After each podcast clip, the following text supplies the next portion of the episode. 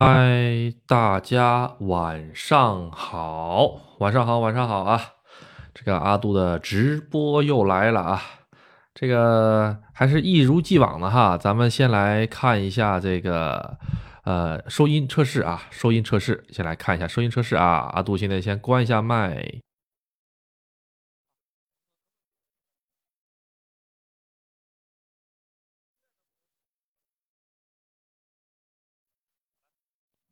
好的，好的，嗯，喂，哎，各位能听到我说话吗？嗯，好像是没有什么问题哈。呼呼，好的，好的，好的。呃，这个朋友说，呃，明天去富士山，今晚油我都没加，听阿杜。哎呦，太感谢了，太感谢了。呃，你要加的话，提前加吧。这我们这边挺贵，我们这边加油得一百七十一左右啊。我看的是，嗯，哎，这个是有点 bug 哈。我刚才进了一下麦了之后吧，它这个声音就又有点变化了啊。大家稍等一下，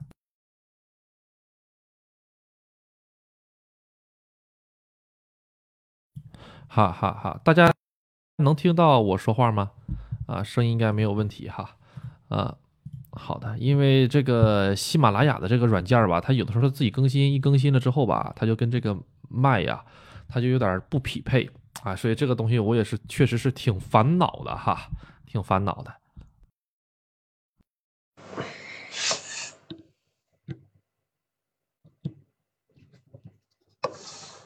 哎，大家现在能听到吧？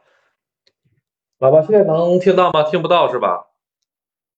哎，听得到，哇这个麦，这个麦出问题了，稍微等一下啊，各位。嚯嚯嚯，现在好了吗？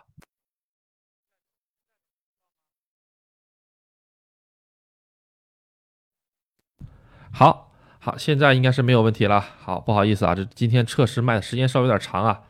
嗯，现在没有问题了吧？好好好，好，那咱们正式开始啊，正式开始啊。呃，今天阿杜干啥了呢？今天哈啊，风和日丽哈，早上起来之后风有点大啊。阿杜呢，这个一如既往的呢，这个呃怎么说？吃完早饭之后呢，今天准备给这个车换这个雪地胎啊，应该是上上上上期三四期节目之前吧，阿杜讲过啊，专门去秦野市哈买了一个这个雪地胎。大家应该是都有这个印象哈，听节目的。然后呢，这个雪地胎呢，说实话哈，那个挺让阿杜糟心的。阿杜今天呢一早上起来了之后呢，就把这个呃怎么说呢，就是把这些工具啊什么的全都凑齐了之后哈，我就准备把那个车给他那个换下胎。首先呢，我是我因为我们家停车场哈，跟我们家这个仓跟我们家这个仓库离得挺远的。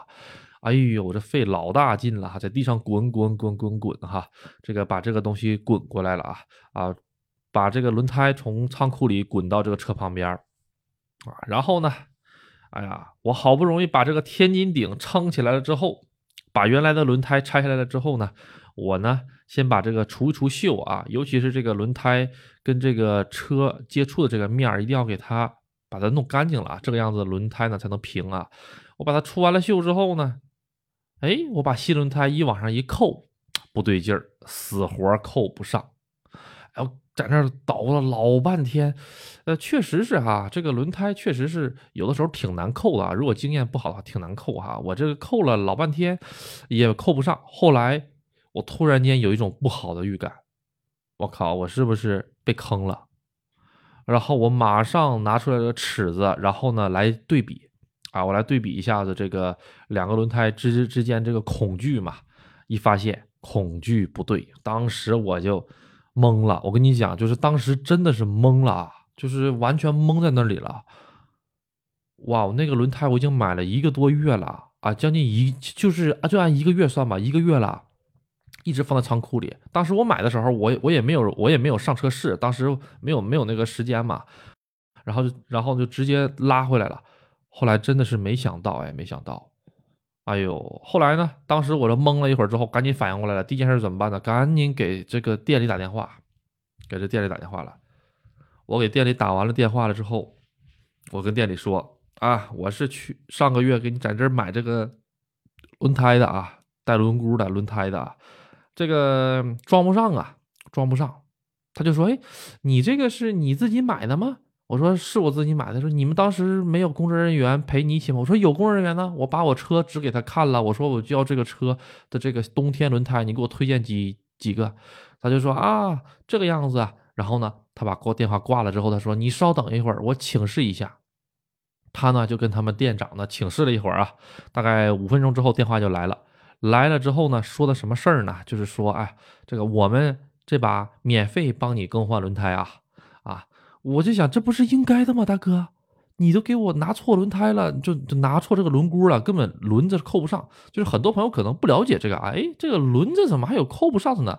是这个样子，每一个厂家的轮子都不一样，丰田和本田它就不通用，大家明白吗？丰田跟本田的这个，大家虽然看这个轮子上都有四个孔或者五个孔拧螺丝的，但是这个孔的孔距，嗯这个完全都是不一样的。也就是说，有的轮毂是只能用在丰田车上，有的轮毂只能用在本田车上，大家大家能能理解吧？哎，然后就就这么一个问题啊，然后呢，哎呦，我当时我就急急躁躁的，哎呀，本来我这一天我在想的是今天上午把这个四条换完了之后呢，下午呢去，因为喜马拉雅的视频已经有这个视频权限了嘛。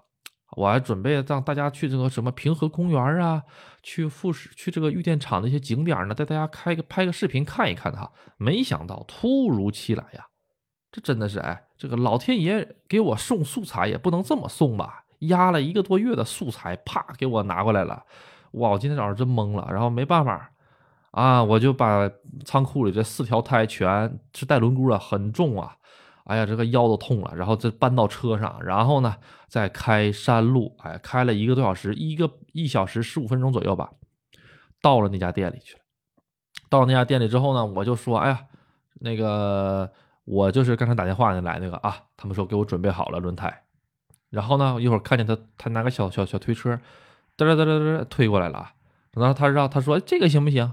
我说这个是怎么的呢？他说啊，你要是换这个套的话呢，就是说。没有那个差价，哎，差价就没有了，你就直接拿着平换就行。然后阿杜呢就下来一检查，哎，检查出来怎么着？这个轮胎呢不如我之前买那个好，就装不上那个好啊。但是有个缺点是什么呢？啊，不是不是，没有没有没有那个好。但是怎么着呢？但是呢，这个品牌好一些，品牌好一些，是那个有 o 哈 a 的横横滨牌的。但是后来我检查了一圈之后，我发现最终有一个很重要的问题，就是。这个轮胎补过胎，它补过胎，哎，中间它有一个那个补过胎的痕迹。当时我就跟人家说，这是不是补胎痕迹？啊，人家就开始打马虎眼了。我就啊，行行行行行行行，好了好了好了好了啊，他有个他补过胎的事儿哈，我就不大喜欢要，你知道这个尤其是这个轮胎嘛哈，补过胎了之后，就是心里就有点膈应啊。虽然它不大影响使用啊，但心里还是有点膈应，所以我就我就说你有没有其他的了啊？后来呢，他找找找找找，给我找了一套比我现在尺寸大一圈的冬季胎，加上这个也是那个呃横横滨牌的啊。然后呢，我他推过来之后，我让他上车试了一下子。哎，在日本就包括这个视频啊都已经发过去了啊。这个在日本这个二手的这个店哈，不光有卖排气管子的，什么玩意儿都有的卖，你的轮胎都可以直接。就是说啊，我这个轮胎我不知道我装在我的车上好不好看，他们可以免费帮你装上去，然后你来确认来看。最惊讶的是什么？他们家不是还卖这个改装排气吗？不不不不不不不不不，嗯嗯，他不是还还还有这排气管子吗？这个排气管子他他们家都可以给你装上去，然后让你听听声音，你喜不喜欢声音？喜欢声音就买，不喜欢声音就不买。我这个东西我当时是厉害了，因为他们家还有卖很多减震呐什么的，啊，就是把这个车给它调低了，脚叫叫脚牙减震吧啊，那脚牙减震本来就不贵，脚牙减震入门的那一套也就十万日币，啊，嗯，听起来四千八百块钱人民币挺贵的哈，按人民币挺贵，但是你不知道阿杜之前那台皇冠那个减震稍有点漏油，我上四 S 店，我上四 S 店我就问去。你这四条减震给我换成原装减震要多少钱？当时的报价好像是啊，将近二十万日币。当时我就说：“哎呦，我去买一套改装的，比原厂的不知道好多少倍的。当然，可能不是不如原厂那么舒适的啊，只要十万，人家还包调教、包安装啊。你这原厂就卖这么贵，你哪来的自信？这不知道啊。哎，他就这个样子。所以说，日本就改装车发达嘛啊，改装行业特别发达。”啊，然后呢，就咱咱先扯回来啊，咱咱扯回来啊，啊，这个咱们扯回到这个呃这个轮胎的事儿。后来我就说，那这套挺好的，因为它虽然也是呃也是那个二零年的胎哈啊，但是呢，这个花纹特别新啊，它这个上面的胎毛全部都在，就是一看就没怎么用过那个胎。我行，那么拿着拿拿的吧。后来一给我算价，让我补两万日币，我那个轮胎。加上那个，就是说锁轮胎的那个螺丝，因为呢，这个我买的这个轮轮轮毂加轮胎，它都不是本田原厂的，它都是改装厂的，啊，所以呢，它的原来那个锁的那个螺母呢，它就用不了，需要买套新的，啊，后来就就就反正是各种各样算来算去，算来算去，算来算去，哎呀，后来又多花钱，又多花了两万，呃，让阿杜有点感觉就是有那么一点就是接受不了的是什么呢？就是首先呢，责任是他们店，他也跟我道歉了啊，说是啊，对不起，对不起，对不起，啊，后来呢，我就跟他说，那个你这个道道歉倒不用你道歉哈，因为当时给阿杜搞这个轮胎的这个人他没在，我看了一眼他没在啊，啊，我说那这个问题也不怪你啊，啊，只不过呢，你呢来接待我了，这个呢。说是你点儿背好啊，还是说你运气不好啊？这我也不知道该怎么形容啊啊！对于你而言，你也摊上这样的顾客的话，像我这样的，你也是点儿背啊。因为阿杜也怎么说，之前做过服务业，这个人你一定要将心比心嘛。人家做服务业的肯定也是很难啊，因为阿杜以前也做服务业，我也知道很难，干酒店、干奥特莱斯都是一样，所以我也没有为难他，我也一直笑呵呵的说啊，我来都来了嘛。啊，是吧？后来呢，人家店长说：“哎，这样吧，我免费帮你装上去。”他免费给我装上去。大家可能不知道啊，在日本，你买了轮胎之后，人家不给你装，就跟你在日本理了发之后，人家不给你洗头一样，就俩字儿恶心啊！你说你在日本理个发，理个寸头，哎呀，理的理完了之后，人家不给你洗头，想洗头再加钱，就这样。哎，同样道理，你买完轮胎、买完轮毂之后，人家不给你装，人家说你这么拿着走就行了，连动平衡都不给你做。你想没想到过，连动平衡都不给你做啊？你要是买新的，那肯定给你做啊啊！因为冬季轮胎阿杜觉得没有必要买新的，新的嗷嗷贵，新的话得干十五六万啊，我觉得没有必要啊。连动平衡都不给你做啊，我就说大哥，你这。太那啥了吧？你这这好歹你给我做个动平衡啊，然后你再给我上上去，你说是吧？哎，后来他说，哎，真不好意思，因为阿杜来回儿哈，来回大概要八十多公里，我那油费什么玩意儿的，我也没跟他要啊，什么玩意儿的。总之呢，总之最后最后啊，呃，阿杜呢被坑了之后呢，就是 被之前店员坑了之后呢，啊，我还多掏了两万日元买了一个新的啊啊，结论就是这个样子啊。呃，那让阿杜现在心里就是有一种过不去的感觉是什么呢？我现在其实哈心里啊，日语它有一个词叫做 “natoku”，natoku，natoku 就是你能不能够接受这个事情啊？你要是我，我也我也问我自己，你能不能接受这个事情？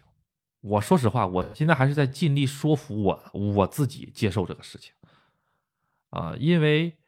有一个很重要的事情，大家可能没想到，我为什么上个月去买冬季轮胎？大家有没有想到过为什么？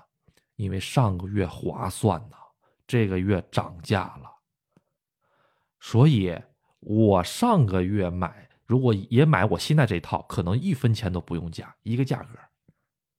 这个涨价这个事儿不是阿杜瞎说，他们家店里就在那写着的。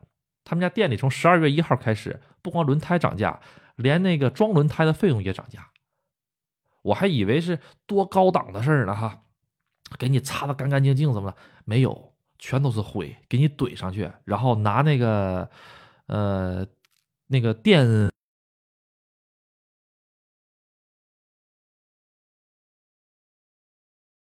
欣慰的是什么呢？他用那个扭力扳手啊，还给我设定了一个值，还还还还帮我卡了一下扭力，但也无所谓。阿杜那玩意儿，我我也有啊。因为车这个东西、阿杜是怎么说呢？在日本从玩车到现在，我是被这些小鬼子们坑的太多了，信谁都不如信自己，尤其是轮毂啊、轮胎呀这种最重要的东西。啊，所以我一直自己带着一个那个扭力扳手，没事我就自己看一下子这个车的扭那个轮胎扭力值啊，什么玩意儿的，自己没事检查检查胎压呀什么的。你不能相信别人，尤其是车这种东西，真的是，嗯，呃，让阿杜接受不了的是哪里呢？第一点就是这个到最后，到最后，到最后了之后，我不是又补了两万日元嘛？我又补了两万日元之后，说实话，我有点掏的心不甘情不愿。但是没办法，他给我提出的那个免费的置换的那个条件，我有点接受不了，啊，呃，那个轮毂又丑，然后呢，那轮胎还打过蘑菇钉，也就是也就是也就是补补过的胎，而且那个胎你一摸，冬季轮胎最重要的是什么？就是软，而且要看这个胎纹新不新，因为它是在雪地嘛，它跟夏天不一样，尤其是阿杜冬天的话。就过一阵儿哈，过一阵儿下雪了之后，香根、山中湖、河口湖，咱们肯定会在雪中去的。到时候在雪中直播给大家看看。所以冬季轮胎很重要，对于阿杜而言，是我就想挑个好点儿的。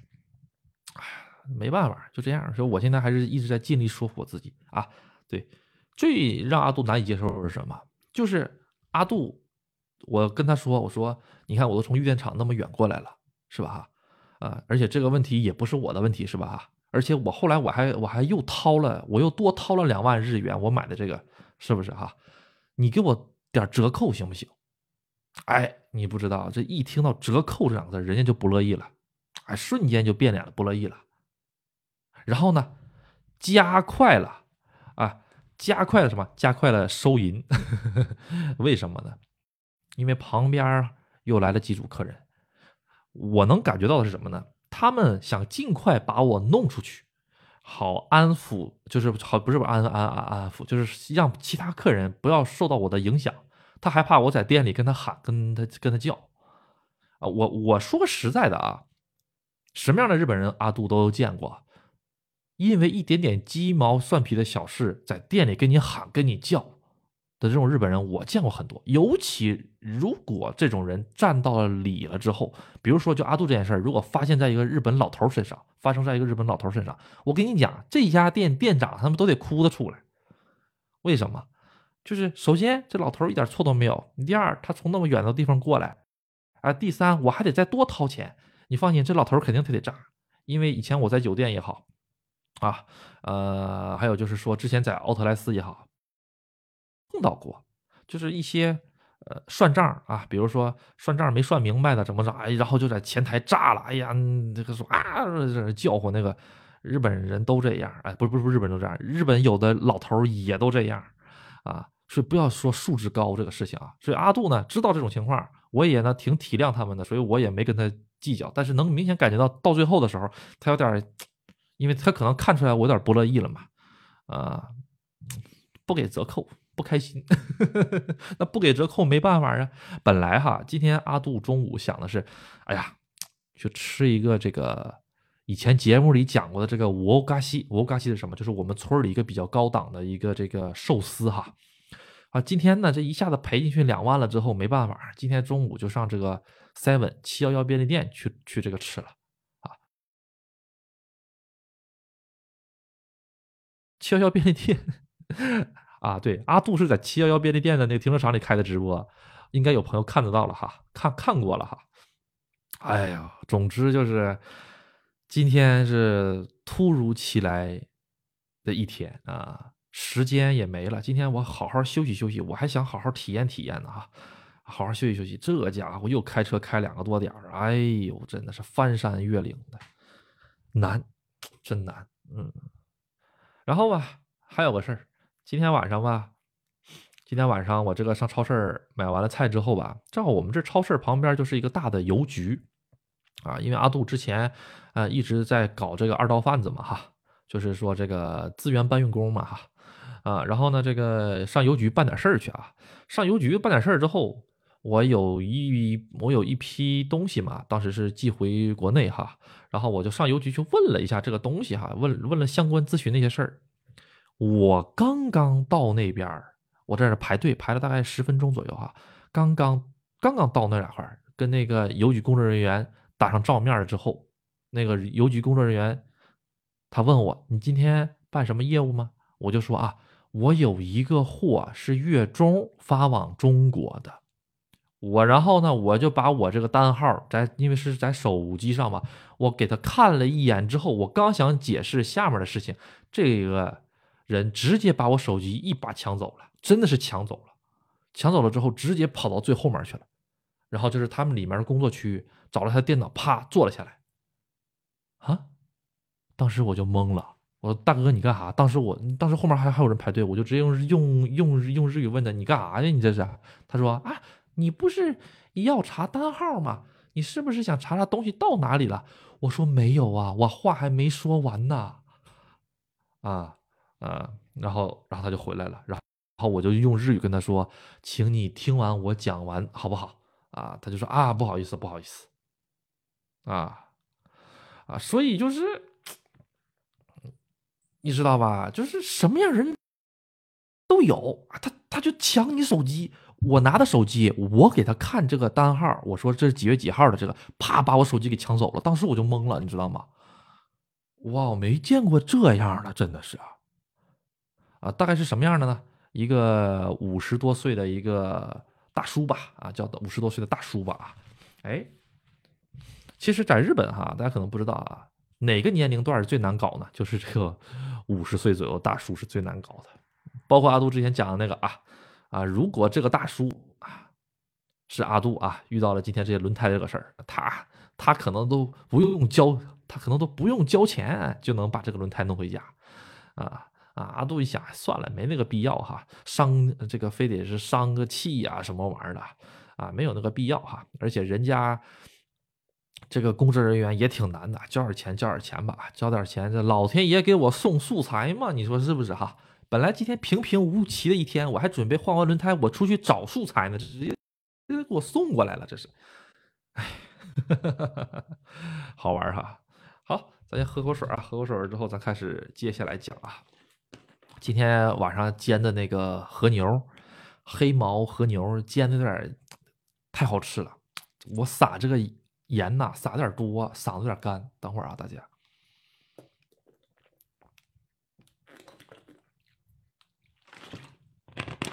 好，好，这个咱们继续啊，嗯，咱们继续。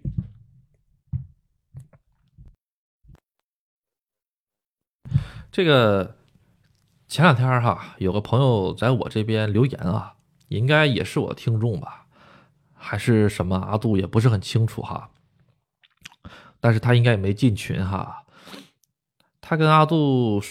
说了一个这个事情吧，这个我我我感觉今天这个节目他可能也能听得到啊啊，但是我觉得吧，是不是他不重要啊？阿杜就是想跟嗯一一类朋友吧啊说一下，就是说中介朋友们，你们不要来找我啊，你们来找我没有意义啊，你你你挖我的这些草草根，或者说你你你那个怎么说呢？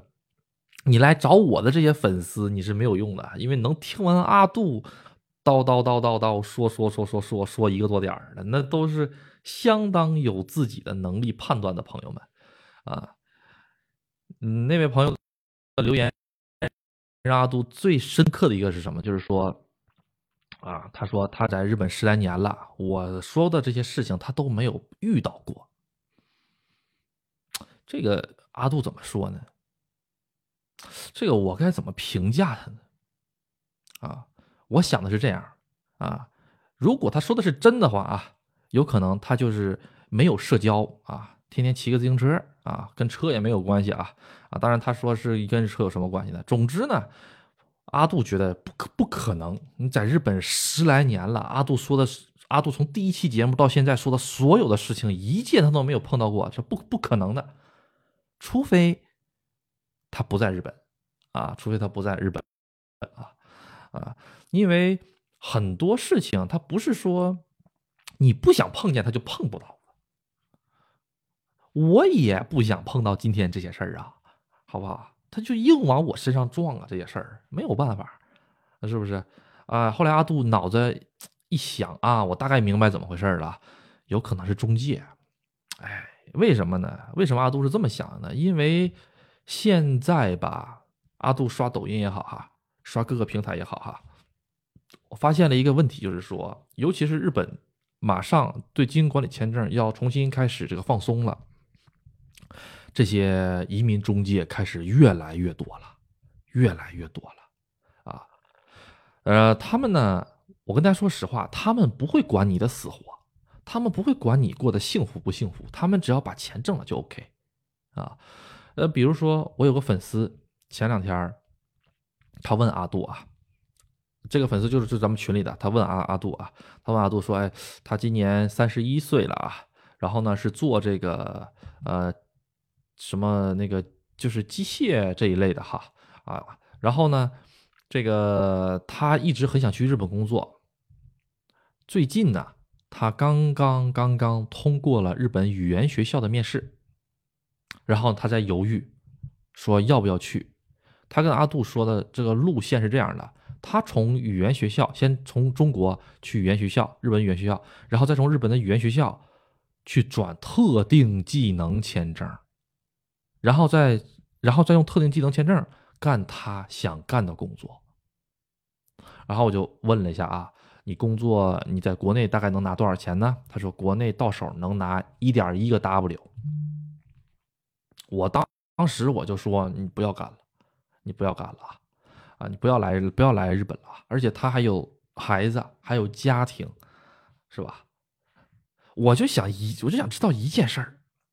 办语言学校那个中介，询没询问过他的家他的家里家里情况？啊，办语言学校的这个中介有没有替他考虑过他将来该怎么办？啊，后来阿杜正在考虑这个问题的时候，啊，我打了我自己一巴掌啊，开玩笑啊，我打的我就我就是一个形容形容啊，我打了我自己一巴掌，我我想，人家是挣钱的，想这些东西有个啥用啊？你说是吧？哈。这你，人家中介公司如果都这么想的话，那不就是跟自己过过过不去吗？你说是吧？啊，因为阿杜不办中介啊，阿杜什么都不办，你就是来日本旅游，不好意思，阿阿杜也办不了签证啊啊，所以阿杜说这些东西，我觉得才有这个客观性啊。首先，你三十一岁了，日语不会。一句日语不会，你到了日本读两年语言学校的话，你的那个能力能不能够，就是当时那个日语能力能不能够转成特定技能？而且你的当时那个特定技能的那个工种啊，好像是听说是还没有啊，好像还得自己去找。那这个问题，人家中介是不管的，人家中介只负责把你弄到语言学校，剩下的什么都不管。那人家中介挣完了钱之后，你在日本至于怎么样，跟他一毛钱关系都没有，啊，所以阿杜就直接劝他，你不要去，没有任何意义，啊，后来他就跟阿杜说啊，那语言学校这个面试成功了怎么？我说你就是说找家里找个人给他说家里不同意嘛，就不要去就好了嘛，啊，对吧？啊，反正是我觉得能帮一个是一个，很简单一个原因是什么？假如说最好最好。的一条那个道路吧。假如说这个朋友真的是哎，语言学校啊，两年考了 N 一啊，N 一啪特别好，N 一完事之后又转特定技能考试又通过了啊，咱们这会儿又去找到他的这个机械加工，好像是啊，机械加工的工作又找到了。好了，他的工资能拿多少钱？请问，请问能拿多少钱？就现在这个汇率哈，他跟他拿这个一万一二一万一万一二三四差不多，但是差不多的前提下，你要考虑到一件事儿，你跟家里是分开好多年，你的孩子这段时间缺少的这个父爱，你的老婆这个这段时间少的这个家里顶梁顶就是顶梁柱不在家里。你老婆遇到什么事儿都得你老婆自己去扛，这个事情有没有考虑过？对吧？然后你折腾了好一圈了之后，发现挣的钱啊跟在国内一样，或者是可能高，就那么高，就那么一点点，它不是按成倍的啊，它不是说你在国内挣一万一，它不是说你在国内挣一万一，你到了日本你就能挣三万三的。你要是真能挣三万三，我觉得你你要是靠你要是靠个两年到三年，你来日本工资就这么说嘛，你来日本学就是包括学习也好啊，进修也好，提升自己也好啊，提升三年，你的工资能翻三倍，值，特别值。你们全家人都在家里支持你，特别值。但是现实是不可能提高三倍，能保持原样就够不错，够不错的了。因为日语这个。这个东西啊，它是一个特别大的墙壁啊，啊，它是一个壁垒啊，它不是说你在日本待着就会的，你要真在日本就待着就会的，那那那那那都是中介的那个鬼话，不要相信啊！我今天说的这些东西，不仅仅是给刚才那位朋友，那位朋友好像已经是不准备去了啊，啊，我我是给所有有这个想法，并且听阿杜节目的。啊，信阿杜的啊啊，朋友们，我给你们提供的就是说最好符合自己的这个实际情况。实在不行的话，你来问问阿杜啊啊！你比如说你想从事什么工种，阿杜心里大概有有个数啊。什么样的什么样的推荐来呢？比如说啊，三十一二岁没结婚啊，没结婚啊，身强力壮啊，从事什么 IT 呀？啊，技术又特别好啊，啊，哎，然后呢，哎，来到这个日本，你可能会翻倍工工资会翻倍，或者说呢，活得更潇洒，啊，或者什么呢？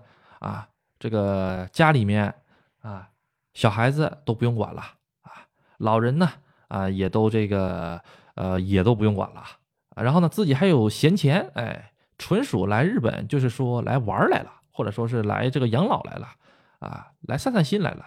那这种情况没有问题，真的是啊，真的是。包括今年阿杜回来的时候，阿杜今年不九月份又回日本了吗？包括今年回来的时候也是一样啊，也是一样。我跟我老婆也考虑了很长时间，就是说，因为阿杜这个年纪也三十多，但是我跟我老婆，我俩都日语专业毕业的，我俩都有工作经验。跟大家没有任何可比性。我们两个回日本，包括来日本工作，可能会比国内混得更好一些。但是有的朋友已经在国内混得很不错了，你来日本一个重新需要重新学习的一个地方，重新开始不划算的，不划算的。嗯，而且我的节目啊啊一直。都是以一个比较负，不能说是负面的，比较客观、偏负面、偏愤、偏这个愤青的一个一个一个一个一个基调吧，一个步调来讲这个节目，其实是有原因的。你没发现吗？他听阿杜节目的，什么阿杜今天说，哎呀，日本就是坑，这个这个这个这个这个为为什么天天说这种东西？为什么把阿杜身边的坑介绍给大家？说好的有什么用？请问，我天天宣扬日本好有什么用？当你来了之后，你就会发现啊，阿杜骗我的，这个或者谁谁谁骗我的，根本不是这个样子的，有什么用？是不是？所以阿杜才才把才在节目里说，把日本人说的啊，可能是有一些呃呃，怎么说呢？比较喜欢日本的。啊，或者说是有一些中介听了阿杜之后就不开心了。哎呀，你这样的话，我的客户都跑了。我管你跑不跑，我管你的。你你最起码你得让你客户知道这是个什么东西才可以啊。你说是不是？嗯，所以我其实一直都在给大家做一个叫做心理建设。我的我的这档节目就叫做心理建设节目的得了啊。凡是要来日本的。先听一听阿杜的节目，听完了之后，把自己的想法啊，然后呢，跟阿杜的节目啊，综合对比一下子，想想一想，然后呢，你再考虑适不适合来日本，啊，不是所有人都是适合来的，比如说就就是那位朋友就不适合。好，咱们来看一下留言啊，看一下留言啊，阿杜今天又唠叨了，呃，什么啊？咱们挂到最前面来看啊。嗯，明天去富士山，今晚有我都没加。听阿杜，好的，好的，好的，记得在这个那个什么啊，提前哎，你们那边油多少钱啊？我们这边一百七十一啊，我今天刚刚看啊，有点贵。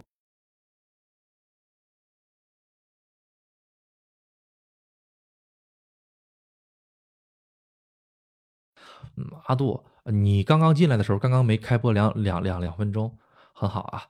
阿杜，富士山现在是不是看红叶的时候哪里看比较好？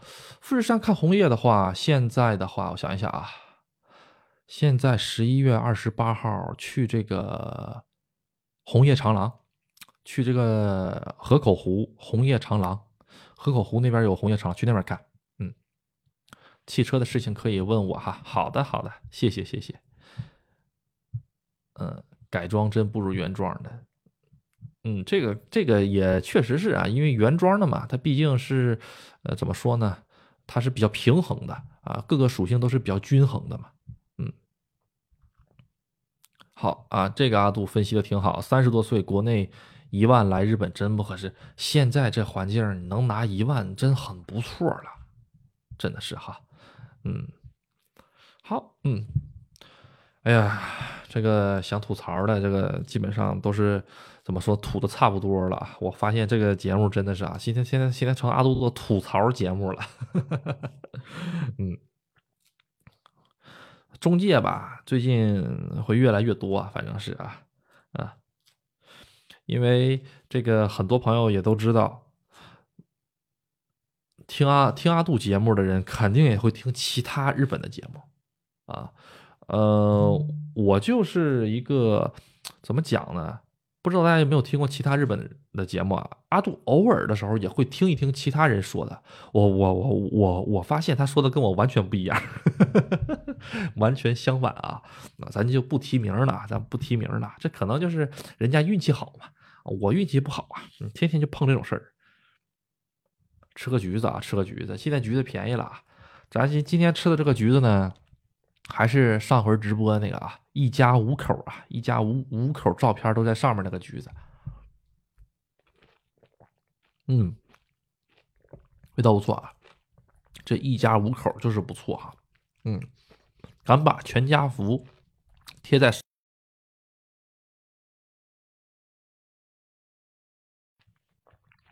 嗯，今天晚上吃有点咸了啊。好，各位朋友，有没有什么想提问的啊？正好阿杜这会儿休息一下嗓嗓子啊。嗯，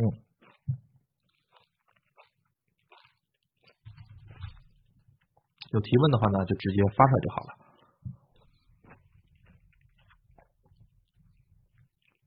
嗯，日本水果太贵了，还好，嗯，还好，草莓这两天下来了。草莓的话，这两天七八个草莓，大概七八个草莓，大概是一千日币左右了。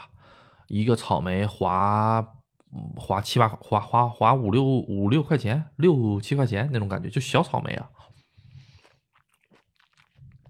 嗯嗯，千叶便宜，你在千叶家吧，还是还是还省三日元，千叶才幺六八。我们村里今天幺七幺了，那个雷 Q 了，就是普通油。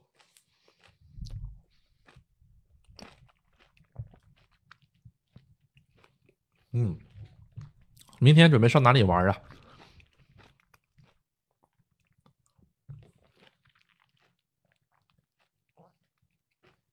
嗯，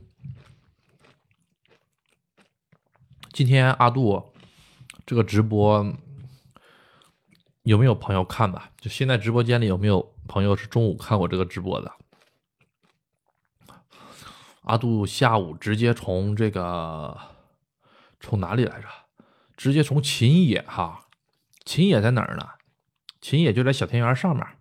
嗯，小田园，对对对对对，小田园。过两天领大家去看看小小小小田园吧。小田园城里面它有个那个武士展。武士盔甲那个那个阿杜挺喜欢的，就是以前战国时期那些日本的那些武士的盔甲呀，各种样那个挺好的。嗯，等到下次再看看去啊，看看在国内上国际高中，然后去日本留学，女生选什么专业好？嗯，女生转什么专业好多谢？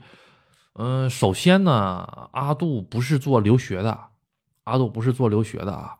但是我简单给你分析一下，从大的宏观的给你分析一下啊，因为有很多我看抖音上，我专门做留学的，他会给你讲哪个学校哪个专业好，哪个学校哪个专业好。阿杜不懂，阿杜不懂，阿杜只是只是一个在日本很普通很普通啊一个打工人啊打工人。从我的角度上来看，女孩子学什么专业是这样，如果她的她现在是文科还是理科？他如果文科啊，不是他如果理科好，尽量走理科，尽量走理科。为什么说尽量走理科呢？因为文科吧，啊，文科的基本上学啥专业都一样。我为什么说学啥专业都一样呢？因为你如果想留在日本，你就要找工作。是不是啊？你找工作的话，文科能找到工作就那些，比如说服务业，服务业里面分什么？奥特莱斯啊，酒店呐，或者是事务类的什么呢？就是上公司里面，呃，而肯定估计要是日语好还好，日语不好的话，可能就是上这个呃华人公司里面去做一做这个呃，就是说。打字员啊，事务员啊，啊，秘书啊这一类的助理呀，就做这种东西啊。文科就这种路啊，或者上贸易公司里面去干活啊，做一些综合类的职务哈，还有天天核对订单呐什么的哈，嗯，一样。文科没有什么大的进展，或者是什么呢？再或者，比如说咱虽然是学的文科，但是呢，我这个。呃，对 IT 挺感兴趣的，IT 也可以，也也也文文科也可以上的啊，也可以也也可以弄的啊，啊，我对 IT 挺感算挺感挺感兴趣的，那我就去学个 IT，IT 的话，现在在日本还是相对而言工资算高的，相对而言工资算高的啊，比服务业高很多啊，成倍的高，嗯，然后就这个样子，嗯，很窄，工作的。这个圈子很窄，很窄，很窄，啊！因为在日本哈，女性找工作其实不如国内那么的宽广一些，这我个人感觉的啊。嗯，你比如说像我哈，我是个男的，我还能跳到这个，呃，怎么说呢？我还能跳到服务业，我还能跳到这个，比如说是，嗯，I 我或者跳到 IT 啊，或者是跳到酒店啊，都都 OK，我的我都能做。但是女孩子的话，酒店其实不大好做，因为因为什么？有的有的酒店晚上是有夜班的，啊，不好做这个问题。第一个是，第二个就是说，嗯，你要是说实话啊。女孩子的话做 IT 的话，我倒是也见过，我倒是也见过，有的女孩子做 IT 也很厉害。关键是这个也要看看你们家里的孩子适不适合干这个东西。就外国人吧，在日本其实是被签证卡脖子，所以不是说所有的东西你都能干得了啊。比如说，我想在日本这个。搞个什么这个策划呀，啊或者是什么呀，也理论上是可以的，但是你的日语得嘎嘎好啊，日语啊英语啊嘎嘎好啊，而且整个人的这种就是说是，嗯，你说是个人魅力也好啊，或者个个人能力也好，跟这个也有很大的关关系啊。啊，我个人感觉吧，大家都是怎么说呢？在日本的中国人也好，外国人也好，基本都上都是在做着自己不喜欢的工作，嗯，然后呢，等这个签证，等身份，身份到了之后，然后再去做自己喜欢做的事情。给我的感觉大概都是这个样子，啊，就比如说之前在奥特莱斯，谁愿意干哦？谁愿意干奥特莱斯？没有一个人愿意干奥特奥奥特莱斯，那为什么都在奥特莱斯干着？奥特莱斯工作好找啊，知道了吧？啊，就比如说还有就是什么免税店也好啊，是吧？什么酒店的服务员也好，前台也好啊，谁愿意干这玩意儿？谁也不愿意干。你随便找个中国人，你或者是这个外国人，你们愿意干的不愿意干，那为什么干这玩意儿？没办法，找不着其他工作。啊，那你说我想当医生，哎呀我去，你在日本当医生那太难了，真的是。当护士还有可能，当护士还有可能啊，当医生太难了。除非啥呢？除非你自己开医院啊，或者是什么呢？你学的东西是别人替代不了的，比如说中医，比如说中医啊，啊，学什么按摩啊、针灸啊，那玩意儿那玩意儿挺好的。嗯，中国人学经营啊，学经济经营的多，好找工作。嗯，对，就是你要是怎么说呢？还在学文科，而且呢，真的是不知道该学什么的话，就学一个。转签证容易的工作，啊，不好意思，转签证容易的学科，千万别跟某些小的东西杠上啊！千万别跟什么音乐呀，啊，什么那些根本下不来签证的专业跟他杠上，不要跟那玩意儿杠啊！啊，那玩意儿你学了等于白学啊，啥用没有？啊，什么经济啊，国际贸易啊，国际关系啊，啊，虽然那国际关系。你问你学了啥？我我我跟我的菲律宾同学天天交流，嗯，他教我菲律宾料理，我教他中国料理，这就是我学了四年的东西，国际交流嘛，这这也挺好嘛，互相交流交流是吧？哈 啊，开玩笑开玩笑哈啊，嗯，理科什么专业好？刚一二年文理还没有，理科那就看孩子的兴趣了，你学物理学化学啊，什么都 OK。啊，或者学制药，啊，学制药也挺厉害的，啊，就就就就是这些东西，嗯，而且你要是能上大学的话，比如说上个东大，啊，上个东大这种这种这种级别的话，你出来你学理科，基本找工作就跟玩一样，啊，对，当然了，阿杜说这东西啊是有局限性的啊，因为阿杜对这个东西不是太懂。啊，我呢有很多学生是之前学校日语的时候，很多学生啊，根据他们的情况，还有就是根据阿杜观察日本的这个就业情况哈，嗯，对，所以吧，呃，不光要听阿杜的，最好再去听听其他人，去多多看一看啊，多去问一问，因为每个每个主播也好啊，或者是每个人吧，他涉及到的这个领域不一样。啊，你要是说这个在日本被这个坑蒙拐骗的话，那那那阿杜是专业，阿杜是这个领域的专业，天天被坑，今天又被坑了，两两万日币没了。哎呀，我先我先心疼我自己两两两秒。我今天出门的时候啊，钱包里还有好几张大票子呢，一回来的时候，钱包里面就剩三千日日日元了，钱都上哪儿去了？哎呀，好。嗯，看一下啊，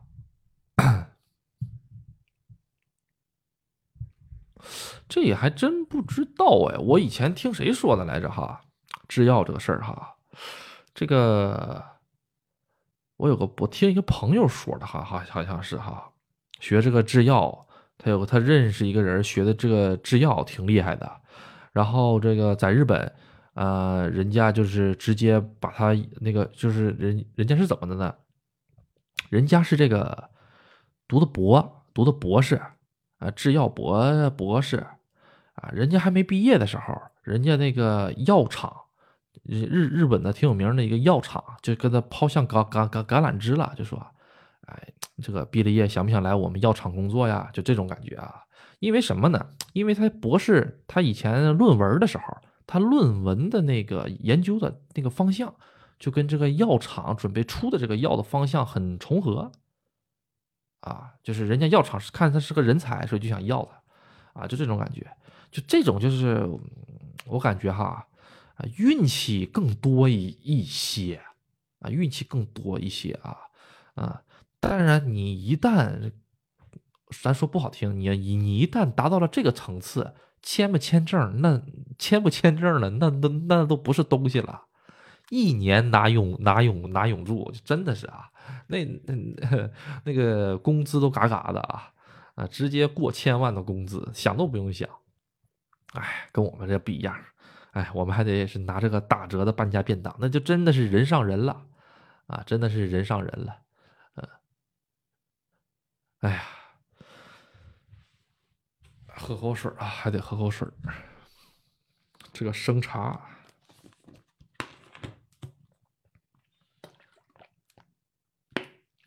今天今天晚上我想说什么玩意儿来着哈，忘了，我现在记性特别差哎。我在这个开播之前呢，我还跟我老婆边这个吃饭边说啊，今天晚上要说这个，要说这个的哈。然后呢，这一开播了之后啊，全给忘记了，嗯，全给忘记了。是的，嗯，各位有什么问题可以问一问啊，问什么都行啊。好，打广告吧先啊。这个阿杜呢，现在以这个玉电厂为中心啊，现在在这个周边呢，富士山呐，这个。啊，比如说是富士山呐、伊豆啊、香根呐，开展了这个一日游的这个向导服务啊。有兴趣的话呢，可以来这个咨询一下阿杜啊啊。然后呢，这个阿杜的微信是 uc 零二零五啊，小写的 uc 啊零二零五啊，数字的零二零五啊。然后一切以我的名义啊，说什么借钱的什么玩意儿的，这个这都是骗子，想都不用想啊啊。所以大家呢，这个还是要小心点儿。群里面呢，现在人越来越多了啊，很多呢，阿杜也只是加了，把把朋友加进来而已啊。很多人阿杜也不是很清楚，所以说大家还要注意安全啊啊。好，看这什么？喜欢画画，有推荐的专业吗？嗯，我以前有个学生就喜欢画画，他学的是什么建筑设计啊？建筑设计。啊，还有一还有一条路，哎，还有一条路，比如说喜欢画画哈，学建筑设计，然后呢去考个那个资格证啊，然后呢就可以上这个设计公司里面去工作啊。但是呢，画画这个东西哈，在日本是相当相当廉价的劳动力。画画这个东西在日本是满大道都都有想成为漫画的人啊。就感觉是你在中国会乒乓球，就是没啥了不起的一样，大家能理解吧？啊，你说你在这个美国，你乒乓球打的特别好，那美国把你当这个宝贝一样留着。你说你在中国打乒乓球打特别好，没有人理你，啊，就这种感觉，啊，对，所以吧，这个，嗯，你得考虑一下这国家和国家的这个情况啊。嗯，画画的话，我其实不大推荐吧。但是如果孩子喜欢也无所谓啊。我的话听一听就好了啊。啊，作为一个建议啊，不用跟着我，不用跟着我说的来做啊，因为我也是有片面性的，我也有我也有我自己的这个想法。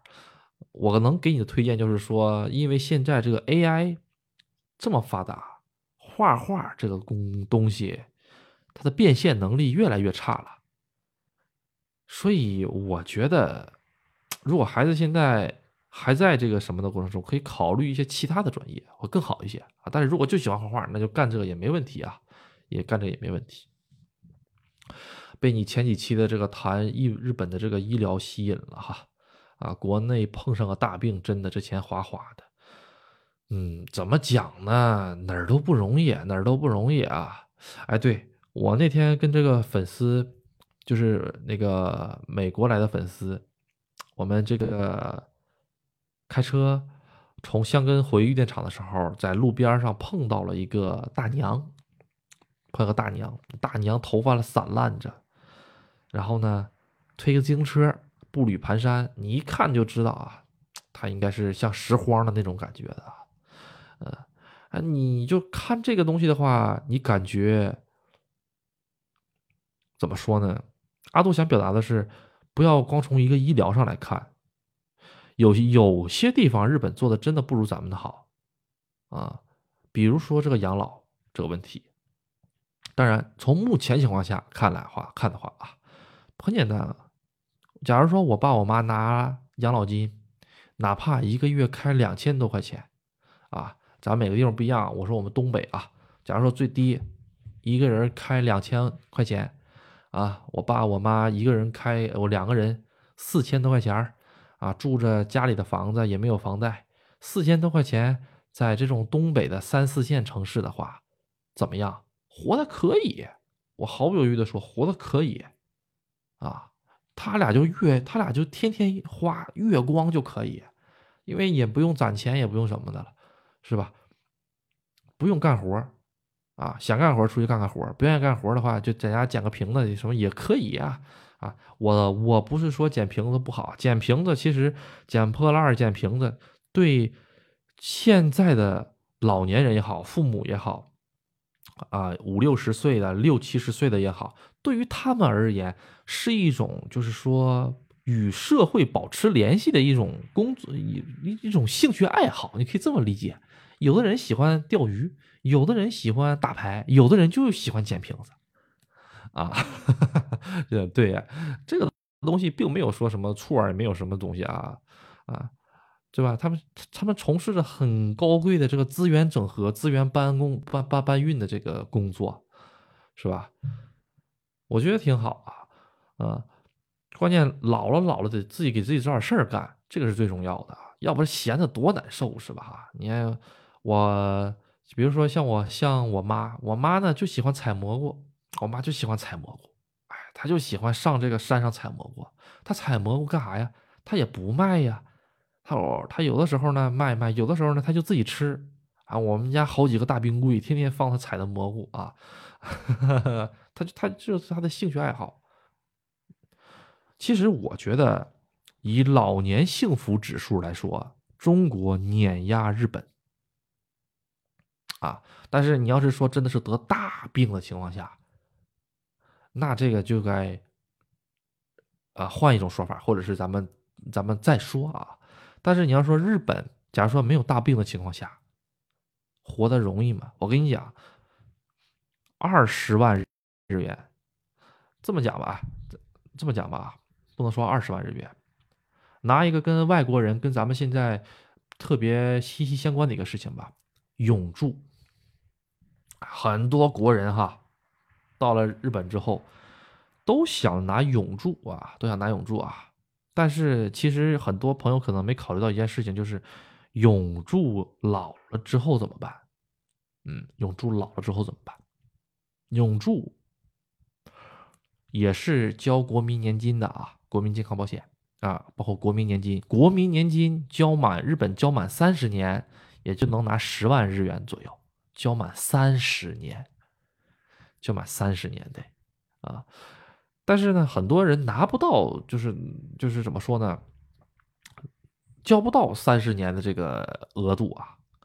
有的人呢是能拿十万，有的人是能拿七万八万啊，还有的人拿六万日元，啊，一个月拿六万日元。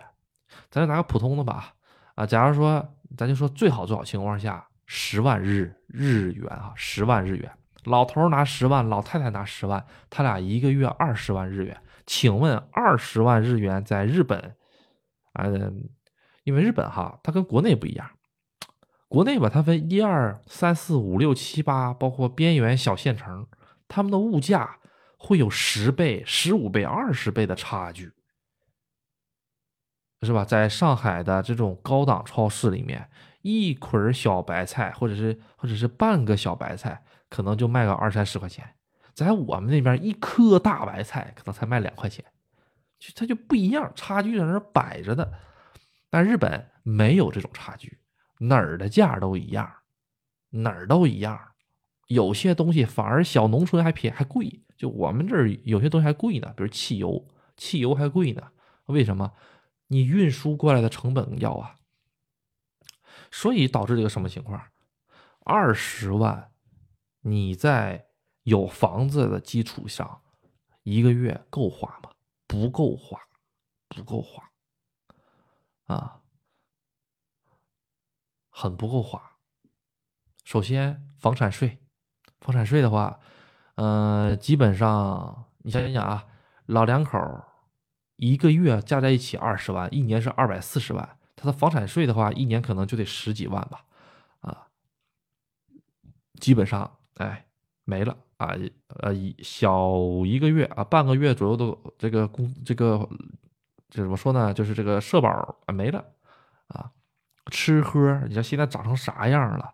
我跟我老婆上个月的开销，我跟我老婆上个月开销我算一下啊，我俩养一台车啊，啊，然后大概吃饭，我俩上个月花了十几万日元吧，十几万，上月花了十二万、十三万日元吧。然后的话，还有车的开销、电话费的开销，啊，还有保险的开销，加在一起的话，我们两个，我们两个现在是在上着班的状态下，吃喝乱七八糟的，我们两个就得花掉二十多万，加上房租，加上房租的话，我们两个现在大概一个月得花掉三十万不到，得三十万不到。我俩，你那你请问我们两个现在？大手大脚了吗？没有啊，我还没开十二缸五点零的车呢，我现在开的是二点零四缸的，嘎嘎省油，我还不敢使劲踹呢，是吧？我天天上这个超市里捡半价菜吃，你知不知道？不是半价，那黑毛和牛都不会跟我招手的，就这样，就这个生活成本啊，我俩一起工作。还算 OK，还算 OK，偶尔吧，这个呃做点小买卖呀，当当二道贩的呀，哈，哎，我俩还能稍微有点外快。没有外快的话，这日子过得特别，就是怎么说呢？穷吧也穷不死，啊，富吧也富不起来，啊，你说你你你说真的就是靠我们两个在日本挣的钱，存着钱。我想买一个阿尔法，行不行？啊，行。我贷款，我每个月我能还得上。你一次性你让我把这个钱拿出来的话，我可能得就就是我在日我就是我在日本靠现在这打工，我可能得打个呃五六年吧，存个五六年，我才能全款买一个那个那一个车。啊，但是你想，哎，但是这个时候你又赚回来了，哎，那国内的话。两口子五六年也买不起阿尔法呀，啊，哎，对，所以这个事情挺好玩的，你知道吗？并没有绝对的啊，它是跟你的年龄层啊，跟你的收入层有有关系的，啊，哎，阿阿阿杜这个讲着讲着讲着讲着，我发现给我自己讲的还挺有意思的哈，啊啊，很多听众朋友们。哎，一一想啊，在国内，两个两口子跑出去吃喝，每个月攒点钱，攒点钱，攒个五六年还能买个阿尔法，哇，这开玩笑呢，这是，是不是哈？嗯，这个东西吧，呃，抛出大环境讲呢，都是没有意义的，抛出大环境讲都没有意义的。呃，阿杜吧，也不像一些大佬，专门讲日本的大佬，比如说徐大佬哈。他们讲那么的客观，那么那什么，我就是一个普通人的视角，把我的切身感受给大家讲。所以有的时候吧，我这个视角有的时候迷糊吧，我还把我自己给转进去了啊，我有点讲不明白。有的时候就，哎，你说奇怪了哈，啊，所以阿杜就来日本了吧？可能是又回来了哈，因为我们我跟我老婆吃吃苦，五六年可能还能买个阿尔法。我在国内，我跟我老婆天天吃苦。五六年，五六年买个帕萨特可能都有有点费劲儿啊，大概大概大概大概这种感觉，啊，对，那请问什么原因造成的？什么原因造成的？是阿尔法便宜造成的呀？嗯，好，嗯，好，不开玩笑了啊，不开玩笑了啊，嗯，嗯。哎，其实讲一讲这些东西，哎，深入思考一下，挺有意思的哈。是不不同年龄段来的话呢，其实是确实是有不不不同的一些感受吧。啊，哎呀，啊，怎么说呢？绝大多数在日本的朋友吧，呃，混得好的，呃，人生赢家的哈，大多数哈都是跟中国呃相关的，比如说。做贸易啊，哈，啊，但是你在日本吧，你要是想挣日本人的钱，挺难的，啊，就是你必须得有一种就是什么呢？你先了解他们是什么尿性，然后你才能自己，哎，把你自己转换成他们那种感觉，就是你跟他们做生意也好，你跟他们交流也好，一定要同频啊，同频。什么叫同频？你知道吗？就是说，比如说啊，我跟这个同事，哎，他每天都特别虚伪的笑呵呵的，嘿嘿嘿，你好，早上好，早上好。这个时候你不能说啊，你笑的太假了，你不能这样，你也得。你也得那种特别虚伪的，哎，你好，你好，你好，你知道吧？就得那个同频，同了频了之后呢，他才会觉得哦，你的这个交往模式我认可哦，那咱们来开始交往吧，啊，这种感觉啊，不像咱们国内这个是，嗯，掏心窝子跟你讲，然后在酒桌上又搂又抱的，哎，不，我的意思就是说称兄道弟的搂抱啊，不是别的意意意意意思啊，啊，今天你就是我大哥了，呀。明天我就跟你混了，啊，这种话你在日本上听不到的，啊，在日本上听不到的，啊，对，所以我觉得，嗯，挺好玩儿。好，看看啊，在国内你有吃不完的苦，哎呀，怎么讲呢？我在很久以前的节目里讲过，很早很早的节目里讲过，就是说，来了日本之后，你就会感觉，哎，有个东西卡脖子，有东西卡脖子。嗯，包括阿杜现在哈，阿杜现在每天我只要一闲下来，我就慌，我就焦虑。我在日本的时候，我在国内的时候就没有这个感觉。这个我感觉可能就是像这个怎么说呢？这个罗翔老师说的哈，嗯，人生只有一次嘛哈，是吧？你一定要考虑清楚你到底想干什么哈。其实我现在最近有点在反思我自己，就是说，哎。我为什么现在停不下来？这种感觉，现在我现在就是停不下来的感觉，真的是每天很累很累。我我有的时候我就跟我就我就跟我自己讲，哎呀，阿杜啊，你一会儿把车停到便利店，买个冰淇淋，在车里坐一会儿，吃个冰淇淋，吃完冰淇淋之后放松了之后再回家。但是你知道吗？真真正正我到了便利店之后，我第一件事啪，我先拿起手抬表，一看这个点儿了，得赶紧回家了。啊或者是什么呢？哎呀，这个，哎呦，这晚上又要直播了，或者是什么呢？哎呀，我这个冰淇淋这个事儿，我应该拍下来才对呀，没有办法啊！你是做自媒体也好啊，还是做这个抖音也好，还是做喜马拉雅也好啊，呃，他们这个东西越做的越久，就会越有这种，就是怎么说呢？你说说焦虑也好啊，或者什么也好啊。但是更多的焦虑其实不是来自于这个，而是来自于就是说自己不知道该怎么办，包括未来的路自己不知道该怎么办，嗯啊不不就是你看阿杜天天在这个节目里告诉别人应该怎么办，告诉别人应该怎么办，告诉别人应该怎么办，但是没有人来告诉阿杜应该怎么办，是吧？啊，没有一个人该告告诉阿杜应该怎么办啊！当然了，你要是真来告诉我，我我你要真来告告诉我的话呢，阿杜可能还挺开心的啊。嗯，看看有没有哪个大佬愿意那个带带阿杜啊，带带阿杜啊。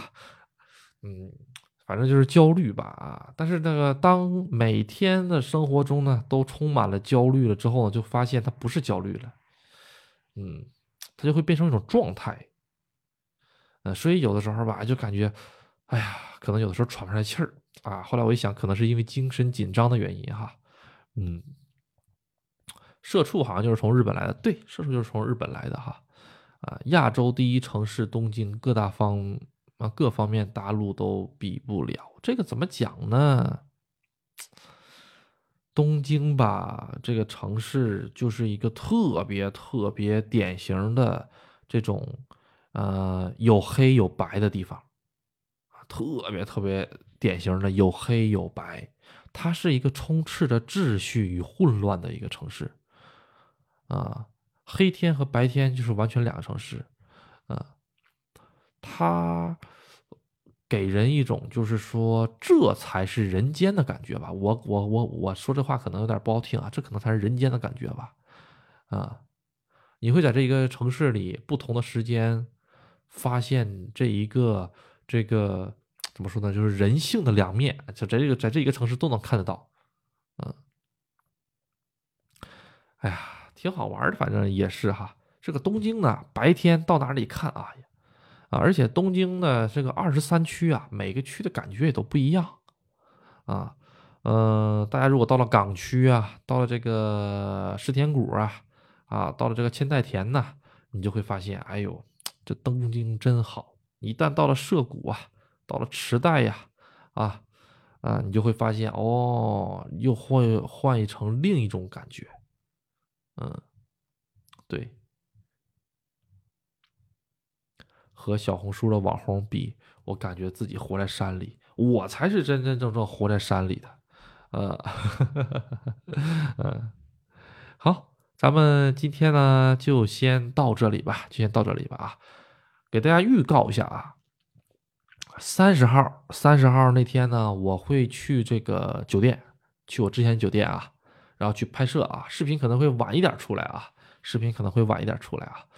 然后下个月看看情况，下个月看看情况的话，我去社长的这个温泉再拍一拍啊，看一看啊，啊，然后下个月十五号和十八号，如果有在日本的朋友，十二月十五号或者十八号啊，有在日本的朋友的话啊，这个可以联系阿杜啊，那两天正好有朋友这个来玉电厂来找阿杜啊，所以如果方便的话呢，大家可以凑一起啊。阿杜，呃，做个向导，然后呢，带大家去看一看，吃一吃，喝一喝，玩一玩，啊，有兴趣的话呢，可以这个来联系阿杜啊，啊，但是呢，这个签证呢，阿阿杜办不了，这个真是不好意思，得这个各位呢想办法自己取得签证之后，到了日本，然后其中的一天交给阿杜，啊，阿杜会帮你规划好就 OK 了。